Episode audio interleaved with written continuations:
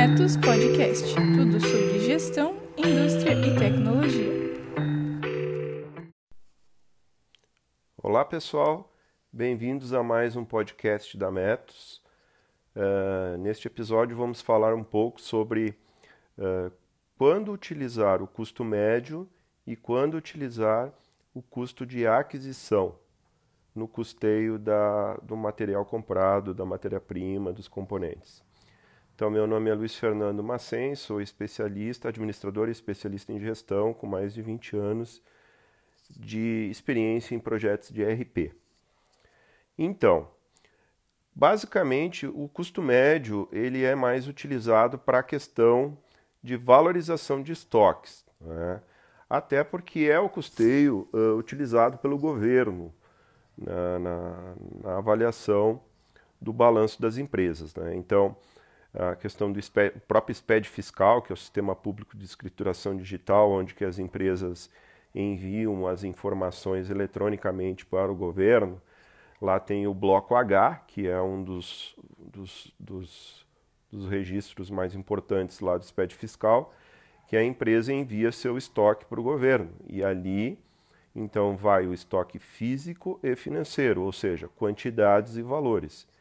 E ali é, é preciso que o custo médio seja o parâmetro. Então, basicamente, o que é o custo médio? É uma média ponderada né, das entradas de um produto ao longo do tempo, que daí o sistema já vai calculando né, qual que é a média de preço de, de, o, do custo daquele produto. Né? Então, isso já o RP tem que fazer automaticamente pelas entradas das notas, à medida que vai comprando. Então, ele tem que abater os créditos de impostos. Então, por exemplo, se é uma empresa do Simples Nacional, vai somar o IPI, se tiver IPI nessa compra. Né? Já se é uma empresa do lucro presumido, né, não soma o IPI, desconsidera o IPI e abate o ICMS tiver ICMS pode ser creditado o ICMS daquele, daquela compra, né? E se for uma empresa do lucro real, pode, além de se creditar do ICMS, também se creditar do PIS e do COFINS. Então, aí tudo depende, claro, da, do ramo da empresa e do regime tributário que ela atua, né?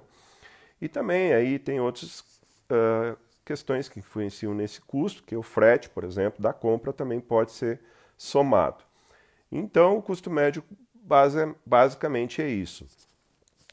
Já o custo, o custo de aquisição, ele é o custo da última compra, ou seja, a minha compra mais recente. Também tem que fazer o abatimento dos créditos de imposto ou somar, no caso do Simples Nacional, o IPI, né?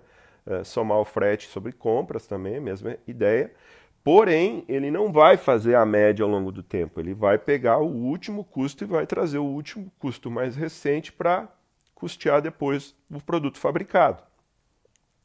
Então, isso é bom e ruim. Bom, porque trazendo o custo mais atualizado, você teoricamente já está trazendo né, uh, o custo mais recente do produto. Né? Então você já tem a possibilidade de já uh, trazer né, o aumento que houve na, na última compra daquele produto. Porém, o que, que acontece? Daqui a pouco você fez uma compra por oportunidade e, e o que, que aconteceu? Puxa vida, é, uh, essa compra por oportunidade aqui, eu não posso repassar isso para o meu custo porque eu não vou mais conseguir comprar por esse custo. Né? Então, eu já tenho que deixar meu parâmetro lá de preço um pouco mais elevado. Daí entra a figura do custo de reposição, que é quanto que eu pagaria né, uh, pra, por esse material, por esse produto, se eu fosse comprar ele hoje. Né? Então, o sistema tem que permitir você informar manualmente ou importar um Excel né, esse valor. Ou também pode ser parametrizado para que não atualize o custo de aquisição só daquela compra. Daí ele vai manter o custo que foi da compra anterior. Então são tudo possibilidades aí que o sistema tem que oferecer para que você tenha o controle dos custos corretos. Porque, na nossa opinião, é um pouco perigoso né, você utilizar custo médio para a formação de preço de venda. É mais legal você usar o aquisição versus o reposição, que é esse modelo de pegar o mais recente e as exceções você for, vai colocando então, uh, informando manual ou importando ali no Excel. Porque se você coloca o custo médio, daqui a pouco você comprou bastante aquele material no passado e você nunca zerou o estoque daquele item, ele vai mantendo aquele preço mais baixo e na prática você já está com um custo, um custo já maior que você está pagando naquele momento por aquele material, né?